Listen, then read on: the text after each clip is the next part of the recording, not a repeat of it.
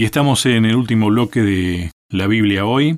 Te decía recién, Sebastián, que me parece que hay dos textos que nos muestran, por un lado, cómo somos y por otro lado, cómo podríamos llegar a ser. El apóstol Pablo, él decía, lo que no quiero, eso hago.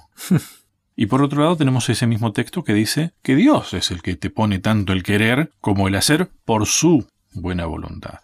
¿Cómo combinamos todo eso? Me parece que Pablo nos muestra cómo somos. Sí, lo que me encanta de la Biblia es que es un libro que nos cuenta la experiencia humana cuando Dios interviene. La Biblia es experiencia, sí. Y Pablo es muy sincero y eso es, eso es buenísimo, porque me, permite a mí encontrarme en el espejo. Mira, hubo otro que se paró en la misma situación que yo. Pero no solamente me da el problema, me da la solución, Pablo. No vivo yo, vive Cristo en mí. Y ese, el hecho de decir, ya no vivo yo, ahí pasa todo, ¿no? El, yo es el, gran problema, ¿no? Vive Cristo en mí. Entonces, vivir es estar con Dios, porque Dios es la vida, como dice Lucho, y ese secreto es fundamental. Y ah, no es animarse tampoco, porque el hecho de verse lejos de la perfección, en donde el mundo te, muestra una perfección, eh, uno a veces se puede sentir mal. A ver, ¿sabes el riesgo que tiene este tema? Es que pueda parecer que es todo teoría. Y en realidad esto es una invitación a practicar todo esto que estamos diciendo. Práctica, práctica. En mi corazón he guardado tus dichos, dice la Biblia, para no pecar contra ti, Salmos, ¿no? Y vos guardás los dichos en tu corazón, los haces tuyos, es la palabra de Dios, pero el fin es no pecar contra Dios. Eh, ahora que citaste un, salmo, te lo podrías haber aprendido para un buen discurso. Esto podría ser un buen discurso, nada más. Podrían ser habladurías, nada más. Y hasta podríamos llegar a quedar bien pero te lo aprendiste el texto ese. Y nada más. Te lo aprendiste, pero no lo aprendiste. Eh, me gusta, me gusta. Aprenderlo de, tomarlo, de hacerlo tuyo. Porque eso es aprender. Es aprender algo para vos. Y es interesante porque la Biblia, uno puede memorizar, pero volvemos a lo mismo del Padre Nuestro. Uno puede memorizar porciones de la Biblia y repetirlas como un instrumento hueco que, suena desafinado inclusive, o puede ser un, instrumento totalmente afinado en las manos de Dios. Y volvemos a lo que decíamos recién, la Biblia son experiencias humanas que Dios permite que nos lleguen para mostrarnos que hay imperfección en la raza humana caída, pero que Cristo vino a acercarnos, a cruzar esa vereda del pecado, y que está dispuesta la misma solución para nosotros. Podemos ser Pedro, podemos ser Santiago, podemos ser Pablo, y hay una variedad de personalidades. ¿Quién no se siente identificado con porciones de la vida de David? O mujeres identificadas con porciones de la vida, no sé, de María, de la hermana de Moisés, de Betsabé, de cuántas mujeres hay que te sirven para ilustrar un montón de accionar. Hombres, Sansón, un elegido que se apartó de la palabra de Dios y terminó muriendo de una manera el hombre más fuerte de la historia. Entonces, el libro en sí solo son historias de seres humanos. Ahora, con el poder que Dios le dio, es una es la palabra de Dios. El hombre más sabio del mundo, sin Dios, no fue nada. Nada. Él mismo lo dice. Fui vapor. Fui vanidad, dijo. y él era el más sabio y él sabía. Fui vapor. Es interesante, ¿no? Porque el hecho de guardar porciones de la Biblia que uno va mezclando y va entrelazando con las experiencias, a uno le permiten darle real valor a la palabra de Dios. Y cuando uno se choca en experiencias y puede ver que la Biblia es ese elemento que termina ayudándome a salir de esa dificultad, porque todo lo puedo en Cristo que me fortalece. Pero cuando uno dice, bueno, no tuve para comer y de algún lado Dios me proveyó, tuve frío porque no, no tenía ropa y el invierno era crudo y Dios me proveyó, cuando me sentía angustiado porque no me daban los tiempos para estudiar una materia, para cursar, y Dios me proveyó, entonces ahí puedo decir como el apóstol Pablo, todo lo puedo en Cristo que me fortalece. Pero también puede ser que no. Y también Dios está de por medio, está presente. En lo poco y en lo mucho, dice la Biblia, ¿no? Entonces son experiencias que me van marcando a fuego. Y de hecho, es más, hay experiencias en que uno dice, ah, y ahora entiendo esto de la Biblia. Te estaba por decir eso. ¿No te pasó que a veces uno actúa en consecuencia a lo que dice la Biblia, ¿no? Pero hay veces que te pasan cosas que después decís al tiempo, ah, mira vos, la Biblia decía esto. Es tan grande la palabra de Dios. Totalmente. tan enriquecedora. Por eso quiero hacer un punto acá, un asterisco, para poder darle un poquito de valor al hecho de estudiar la Biblia y recordarla. No digo memorizarla, recordarla. Si la podés memorizar, bienvenido. Bienvenido. Y una de las maneras prácticas para memorizarles es aprender ciertas porciones de la Biblia que son cantadas. Ah, sí. Eso también es terapéutico. Hace ya un tiempito que venimos leyendo salmos.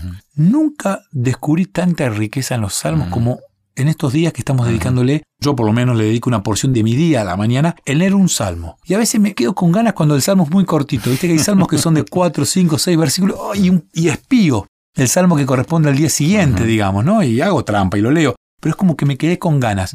Pero a veces uno se pone a leer un salmo que son tres, cuatro. Hay salmos que son extensos, Sí. ¿no? Y uno empieza a encontrar una riqueza que uno dice, siempre estuvo ahí y no me di cuenta que estaba ahí. Y eso tiene que ver con honestidad, con humildad, con tiempo de calidad.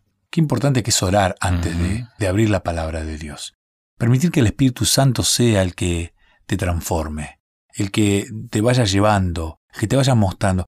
Y es impresionante porque uno camina por el mismo lugar tantas veces y no percibió, no sé, una vidriera nueva, una planta, una flor que estaba floreciendo. Y lo mismo pasa con la Biblia. Uno puede transitar por el mismo texto bíblico.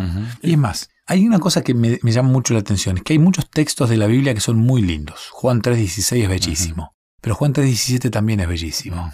Y a veces nos quedamos con uno y pegadito ahí, a- adelante o atrás, hay otros textos que son tan lindos como ese. Y está bien, hay algunos que tienen más marketing porque son lindos. Sí. Pero hay algunos otros que están ahí pegaditos. Bueno, eh, Filipenses 4.13 es uno de ellos, es muy bello, pero cuando uno lee el versículo anterior a Filipenses 4.13, uno dice, wow, qué bonito que es esto. Y eso tiene que ver con el sincero deseo de acercarse a la palabra de Dios, despojándose de todo el egoísmo y permitiendo que sea Dios el que vaya guiando, el Espíritu Santo, que es Dios, nos vaya transformando y nos vaya dando el hacer como el querer y el hacer. Que no van separados. No van separados para nada. Eh, vos mencionabas el tema de la música como ayuda también, ¿no? Que por ahí recordamos, nos recordamos de letras o textos de la Biblia a través de una letra de una canción. Y en algún caso tal vez puede llegar a pasar que no sabías que era un texto bíblico. Totalmente. Yo hace un tiempo atrás te decía que bu- buscando música para la Biblia hoy, me encontré con muchas versiones de textos bíblicos cantados en otro idioma.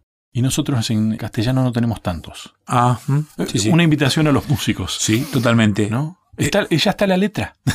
Eh, yo me, me encontré el año pasado con muchos cantautores israelíes que cantan muchas porciones del Antiguo Testamento, especialmente salmos. Sí, sí. Bueno, Salmos es un himnario. Es un himnario. Bellísimo.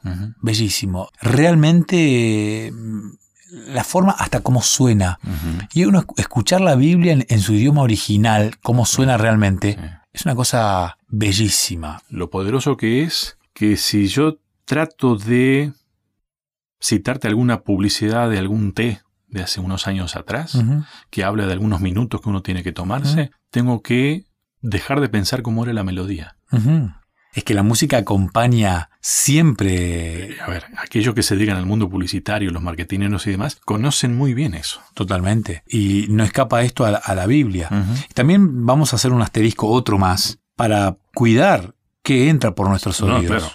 No, porque en, en esta época, insisto nuevamente, en donde la tecnología nos, nos ofrece al alcance de un botón poder escuchar un sinfín de cuestiones, uno puede elegir cosas muy buenas y cosas muy malas. Y lo que entra en nuestros oídos también es un elemento que debemos cuidar, porque si bien podemos descubrir canciones bellísimas, religiosas, la palabra de Dios cantada en otro idioma que uno desconocía, también podemos escuchar cosas que son realmente muy, pueden perjudicar nuestra vida espiritual. Qué bueno poder este, pensar en todo eso, en que Dios tiene cuidado de todo esto, justamente. Tenemos que aprender a escuchar, además. Uf, que si fuéramos mejores oyentes nos ahorraríamos ciertas penas aquí en la tierra, ¿no? Porque la Biblia es, un- es la palabra de Dios y la palabra entra por el oído. Ese oído que recibe la palabra de Dios luego va generando una transformación interna que termina claramente dándome felicidad aquí en la tierra y acercándome al Padre Celestial. Es fundamental ser buenos oidores, grandes oyentes. Bien, cuántas cosas que hemos hablado en esta serie, ¿eh?